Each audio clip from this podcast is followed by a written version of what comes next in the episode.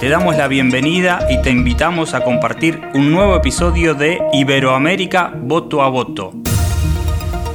Uno de los podcasts de Clásica y Viral donde vamos a abordar aquellos comportamientos electorales en Iberoamérica, sus causas y sus consecuencias. Soy Cali Lazzarini y junto a Damián de Glaube vamos a conversar hoy con Ignacio Pirota, un especialista en el tema Brasil. Venimos recorriendo un poco Latinoamérica hablando de lo que pasa en los distintos países en las elecciones, en este Iberoamérica voto a voto y hoy nos toca Brasil, Damián.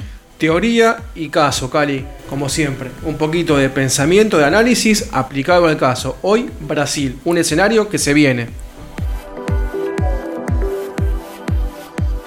Bueno, Ignacio, eh, un gusto, muchas gracias que estés aquí con nosotros hablando un poquito de, estos estudios de caso y en este caso, valga la redundancia, Brasil, ¿no? ¿Cómo ves el panorama con un Bolsonaro, un populismo de derecha, si se quiere, que viene con algunas complicaciones con la pandemia y la vuelta al escenario de Lula, ¿no? Ese ex líder sindical transformado en un líder político de una década latinoamericana, si queremos, que se fue con una imagen muy alta y que después tuvo algunos vaivenes complicados. ¿Cómo, cómo, se, cómo ves este panorama ya en Brasil, que es no quizás la economía más potente del continente sudamericano? Sí, Damián, un gusto. La verdad es que la salida a la cancha, por decir de alguna manera, de Lula a comienzos de marzo, cuando anularon las sentencias en contra de él, cambió completamente el panorama político de cara a las elecciones del año que viene, que son en octubre de 2022. Es decir, que hay un trecho bastante largo todavía, en una coyuntura eh, pandémica o pospandémica, esperemos ya para ese entonces, en donde las cosas van cambiando también demasiado rápido con esta pandemia, no hay nada muy estable, pero claramente este, yo te diría que por un lado Bolsonaro no venía tan mal previo a la aparición de Lula, este, a la anulación de las, de las sentencias, ¿no?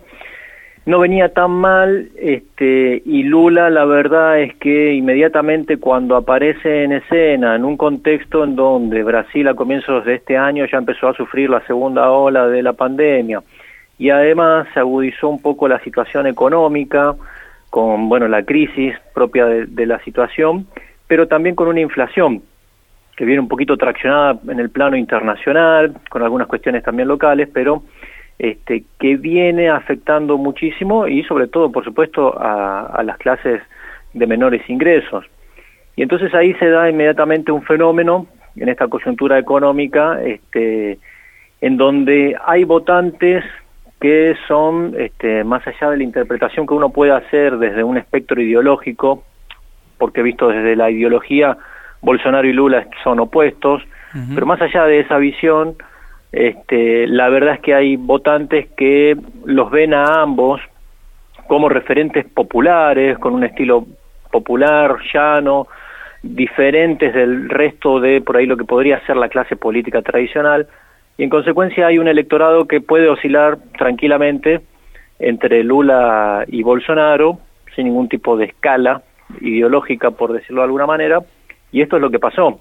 Apareció Lula como potencial candidato y inmediatamente, e inmediatamente en lo que venían siendo las encuestas de intención de voto, faltando muchísimo para las elecciones, Lula le saca inmediatamente aproximadamente 10 puntos, a, un poco menos, a Bolsonaro, este, y ya, ya digamos que lo fragiliza al actual presidente desde ese punto de vista.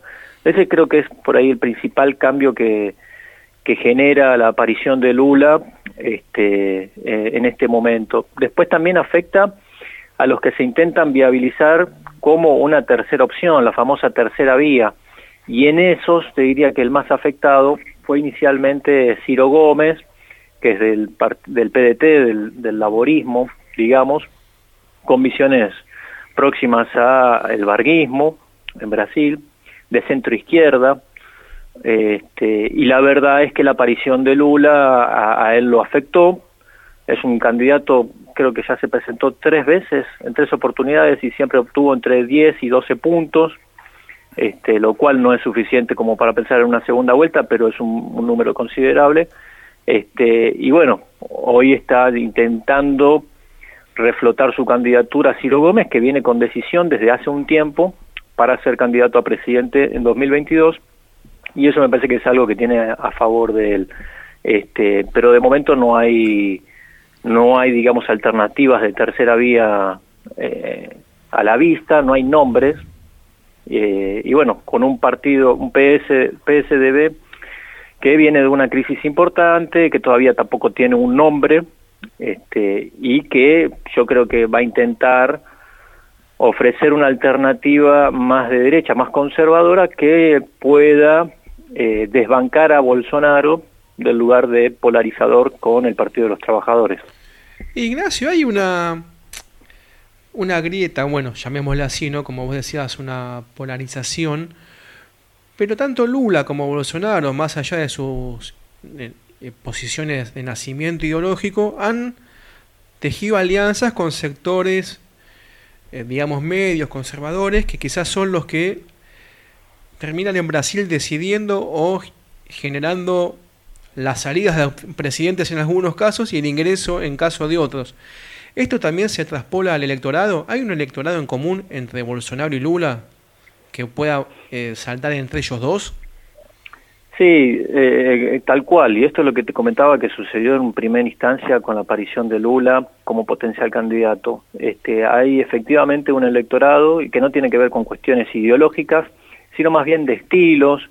La verdad es que Bolsonaro, este, incluso a partir de su carisma, porque hay por ahí distintos Bolsonaros, ¿no? En general a Argentina nos llega el Bolsonaro más virulento, pero también está el Bolsonaro que se ríe, que hace bromas, que tiene un estilo descontraído, tiene cierto carisma, este, tiene un estilo muy popular de comunicarse, es un, un, dirigente, me parece, de una extracción popular en su formación. Y yo creo que eso le da una cercanía, o le dio por lo menos en su momento una cercanía este, al elector de menores ingresos, y que eso lo compartía con Lula. Lula desde otro lugar, ¿no? Lula, como vos decías, origen sindical, más vinculado, te diría, al Partido de los Trabajadores a la clase media, con mayor fuerza en la clase media, pero bueno, después lo que fueron los gobiernos del Partido de los Trabajadores hacen que esa composición eh, de los seguidores del partido vaya cambiando y en especial eh, surge lo que se conoce como el lulismo, que es esto, los seguidores de Lula, que es a la personalidad de Lula, y que son mayormente seguidores, bueno, nordestinos, la región del nordeste, eh, de bajos ingresos, ¿no? Pero sí, sin dudas hay un, hay un elector que lo, lo, comparten y después está la otra cuestión que vos comentabas también, partidaria. Partidos políticos que son definitivamente en, mayor medida conservadores, a grosso modo se los podría ubicar en, entre el centro y la centro derecha, claramente, este, en donde abundan los parlamentarios que provienen de la bancada de la bala, la bancada evangélica, la bancada ruralista. Esta última es la más importante eh, de, todas por lejos, este, y que tiene claramente un perfil conservador, pero que también muchas veces están eh, predispuestos a formar parte de eh, el gobierno de ocasión en función de bueno hacerse de recursos y demás que por otro lado como es el sistema, el sistema de partidos brasileños tan fragmentado, este, eso es necesario para cualquier gobierno tener aliados, ¿no?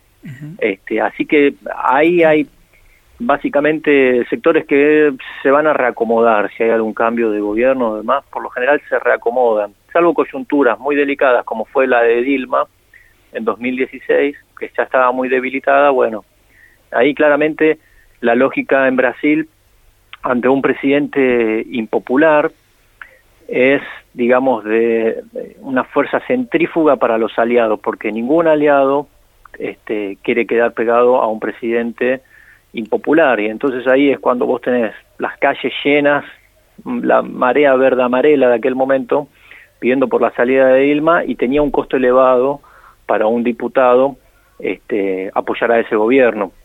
Entonces, salvo situaciones extremas, en general el Ejecutivo tiene la capacidad y los, mecanismos como para hacerse de esos aliados. Ignacio, eh, si tuvieras que alejarte un poco, tomar distancia del foco que estamos poniendo en Brasil y tratar de, de encontrar algún patrón común con lo que está sucediendo en otros países de Sudamérica. Acá tratamos y, vemos una situación muy volátil y muy cambiante y muy despareja de lo que está pasando, no sé, Chile, Colombia, Bolivia. Vemos péndulos, a diferencia de lo que pasó en algunos procesos históricos, donde habíamos un péndulo hacia la derecha o hacia la izquierda en términos tradicionales, hoy parece que esos términos tradicionales ya no, no sirven para explicar lo que está pasando en distintos países de la región. ¿Encontrás vos algún link, algún nexo entre algo de Brasil y lo que pasa en algunos países vecinos? Sí, la situación regional es como bastante diversa incluso, ¿no? En cada país hay situaciones muy muy diferentes. Este, en lo que en general todos coinciden es en la época de convulsión, ¿no? Por lo general. Este, a mí me parece que sacándolo incluso de la región, me parece que, y a partir de la derrota de Donald Trump en Estados Unidos, Bolsonaro tiene un estilo muy similar, bueno, de hecho siempre se lo comparó mucho. A mí me parece que está viendo como una vuelta de siempre buscó parecerse también, ¿no? siempre buscó eh, emularlo. Me parece que está viendo una vuelta de página. Obviamente que nunca son, viste, estas cosas son ciclos, pero que tampoco es todo blanco o negro. Sí. Pero a Bolsonaro realmente se le complica la, reelección en Brasil. este, me parece que hay, en primer lugar, yo te diría, pensando más allá de Brasil, una vuelta de página de los populismos de derecha. Yo lo veo con Trump y la pandemia es este, una coyuntura muy delicada. Y acá en Brasil lo que yo creo que Bolsonaro va a terminar perdiendo, todavía está a tiempo de cambiar el rumbo, pero como viene va a terminar perdiendo, entre otras cosas, por tener una postura muy radicalizada en distintos aspectos y dentro de esa radicalización le podríamos meter también la cuestión del negacionismo científico en el contexto de una pandemia que fue gravísimo. Claro, ¿hay alguna este, hay alguna posibilidad de algún impeachment? Ahí se hablaba un poco de algún caso con el tema de la compra de vacunas o algo que pueda generar alguna algún tratamiento en el Congreso anticipado? Sí, digamos que posibilidades en Brasil, por la naturaleza del sistema de partidos, hay, es digamos como que en la medida en que, sea un gobierno relativamente fuerte, no, pero si la, debilitación llega a un, a un punto, la impopularidad llega a un punto elevado, siempre hay posibilidades, porque ningún partido detenta una mayoría que pueda o una minoría que pueda evitar la mayoría especial de tres quintas partes este, para evitar un proceso de impeachment. Entonces, este, digo, porque son algo así como 124 o 126 diputados que tenés que tener este, en la Cámara de tu lado para evitar el impeachment, ¿no? Y creo que en su momento eh, 105 por ahí ha sido lo máximo que tuvo eh, lo que hoy es el DEM en la década de los 90, o sea que ningún partido llega por sí solo y con aliados de proximidad ideológica puede aproximarse, pero este, la cuestión es que yo no la veo porque falta poco tiempo y hay unas cuestiones bastante particulares, de la cual me parece que la más importante es un vicepresidente que proviene del mundo militar, que no tiene trayectoria política, que se afilió a un partido diminuto poco tiempo antes de las elecciones, este, o, del tiempo, digamos, previsto para poder afiliarse a un partido y competir en elecciones. Y además, el proyecto de Bolsonaro, yo ahí tengo mis dudas eh, respecto a cómo fue la génesis de este proyecto, pero los militares te diría que estuvieron, si no desde un primer momento, casi desde un primer momento, con seguridad desde el año 2017. Bolsonaro en 2015 él ya arranca a trabajar para, para ser presidente, este, inmediatamente después de la reelección de Dilma. Y los militares se suman y tienen un protagonismo muy importante y cuando llegó la hora de definir quién iba a ser el vicepresidente, me parece que lo que tenían en claro era que tenía que ser militar, iba a ser un militar que hoy ocupa un cargo importante en la parte de seguridad e inteligencia del gobierno, el general Heleno. este, el partido al cual se afilió Heleno no quiso acompañar a Bolsonaro este, y terminó cayendo en Hamilton Mourão.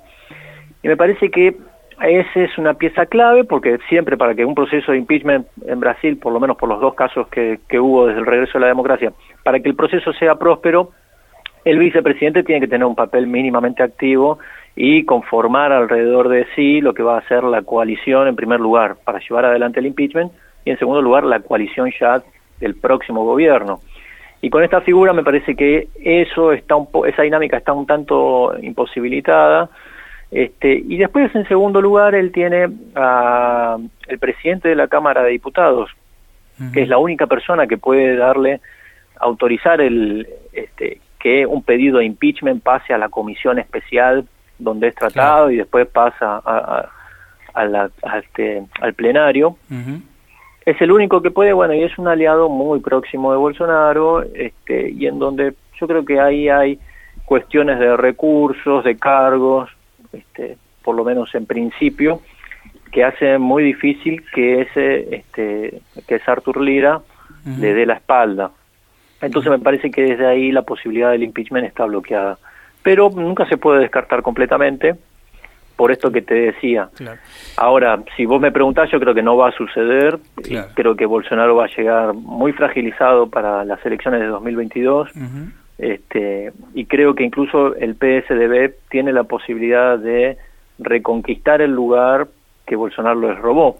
Claro que es la polarización con el Partido de los Trabajadores. Exactamente. Y después seguirá con sus problemas judiciales, como viene pasando últimamente, ¿no? Después de dejar la, presidencia. Como se viene repitiendo. Como se viene repitiendo. Una última consulta, Ignacio. ¿La, ¿Tenés ahí alguna información sobre eh, algún impacto del haberse ofrecido a realizar la Copa América en, en Brasil? Se escucharon algunas críticas, un poco había, obviamente, con, con la con las canchas vacías y sin público, por ahí eso no, no, no tuvo el eco, pero se hablaba mucho ¿no? de que había una reprobación y que incluso que cierto sector del pueblo brasileño quería que ganara Argentina, siempre se mezcla el fútbol y la política, por eh, justamente por reprobación a esta actitud que ha tenido Bolsonaro, eh, ofreciendo la Copa América y un poco la, la actitud que ha tenido en esta pandemia, ¿no? Exactamente, sí, en su momento cuando salió, se tomó esa decisión, salió una encuesta que había hecho un portal de noticias Poder 360, no recuerdo exactamente los números, pero creo que era solamente un 35% de los brasileños que estaba a favor de la realización de la Copa y la mayoría estaban en contra. Y efectivamente, Así todo toma estas medidas, Bolsonaro, ¿no? O sea, uno podría decir, bueno, tiene la reprobación popular, pero de todos modos decide seguir adelante. Sí, este, no sé en base a qué la tomaron a esa decisión, pero tal cual, lo que vos decís en líneas generales este, se aplica, que va mucho en contra de la corriente, e incluso te diría, como me marcaba la otra vez un, un compañero de la, un colega, eh, Bolsonaro viene de crisis en crisis y sin embargo continúa. Eso es cierto también. Por otro lado, también es cierto que van dos añitos y medio, un poco más de, de mandato y ha pasado todas y la perspectiva no es la mejor pero también, bueno, con su estilo y demás, más o menos este, se mantiene. Y lo que decías vos de que hubo gente que efectivamente hinchaba por Argentina, sucedió. Eh, lo que yo conozco, eh, obviamente a, la distancia es difícil tener noción, pero me parece que más que nada tenía que ver con sectores vinculados al periodismo, con sectores vinculados a ámbitos universitarios, clase media y demás. A mí me parece que, creyendo que darle, la espalda, darle la espalda al fútbol no me parece que sea un buen negocio. No, no, pero creyendo por ahí que si ganaba Brasil, Bolsonaro podía capitalizar algo, ¿no? Imagino, eso está en, el, en los mitos populares, habría que verlo después con datos concretos. Ignacio, y la, te hago la, última y agradeciéndote tu, tu tiempo. El sistema electoral brasilero está muy, eh, muy bien legislado, está muy tiene muchas pautas para la campaña y obviamente el voto electrónico propio. ¿Cómo te imaginas un tiempito antes una campaña Lula, Lula? Eh, me imagino que es, pinta muy interesante. Son tipos que han generado comunicación a su manera más que interesante. Sí, tal cual. Este, lo de Bolsonaro yo creo que es, bueno, lo más nuevo, un estilo completamente diferente. Fue el primer año en donde estaban prohibidas en Brasil el financiamiento privado de las campañas, por todo lo que había sido la lavallato, ¿no? Este, y ellos trabajaron muchísimo lo que fue Internet, bueno, todas las cuestiones que hemos visto vinculadas a redes sociales y WhatsApp, en el último tiempo diseminación de noticias falsas que tuvieron un rol para mí, desde mi punto de vista, importante en lo que tiene que ver, yo no sé si con tanto con cambiar el voto como en reafirmar los prejuicios preexistentes, por ejemplo, contra el Partido de los Trabajadores en su momento fue todo lo que tenía que ver con el conservadurismo, lo reforzó Bolsonaro a ese voto a través de las fake news. Este, y bueno, Lula, yo creo que en Brasil, bueno, fueron por ahí los grandes, las grandes campañas este, políticas electorales y con muchísimo presupuesto eh, en los 2000 y creo que va a ser interesante y creo que de los dos lados, en cuanto a los contenidos de esa campaña, van a tener mucha munición gruesa para tirarse de lo que se conoce como las campañas negativas, esto de, de atacar al adversario. Me parece que eso este, va a ser así y puede incluso generar un poquito de, habrá que ver, pero un poquito de hartazgo. Me parece que la sociedad brasileña, a mí me gustaría ir a Brasil para, para decírtelo con más seguridad, pero me parece que la sociedad brasileña hoy por hoy lo que le va a mover el voto va a ser la cuestión económica, la, resolución de los conflictos económicos, los sectores de menores ingresos tienen están padeciendo con entre otras cosas la inflación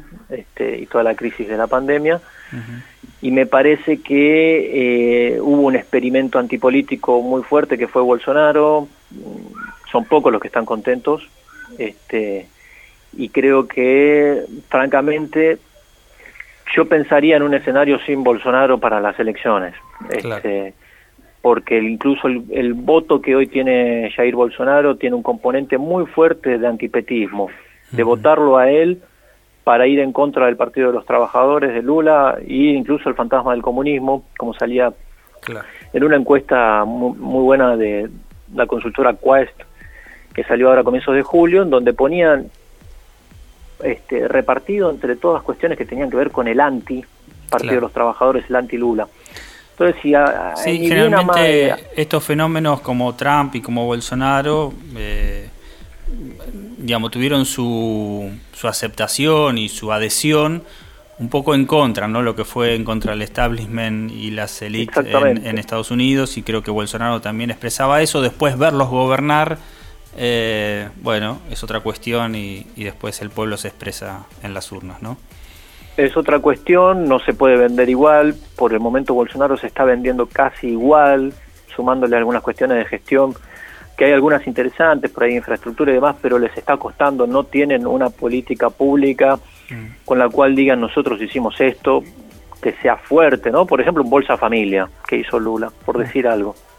No tienen hasta el momento nada este, como para llamar de propio, este, y me parece que incluso Donald Trump eh, tenía mucha más fuerza en la sociedad. Sí, se fue con índices mucho más altos de la que seguramente, aparentemente, todo puede pasar, si iría Bolsonaro, ¿no?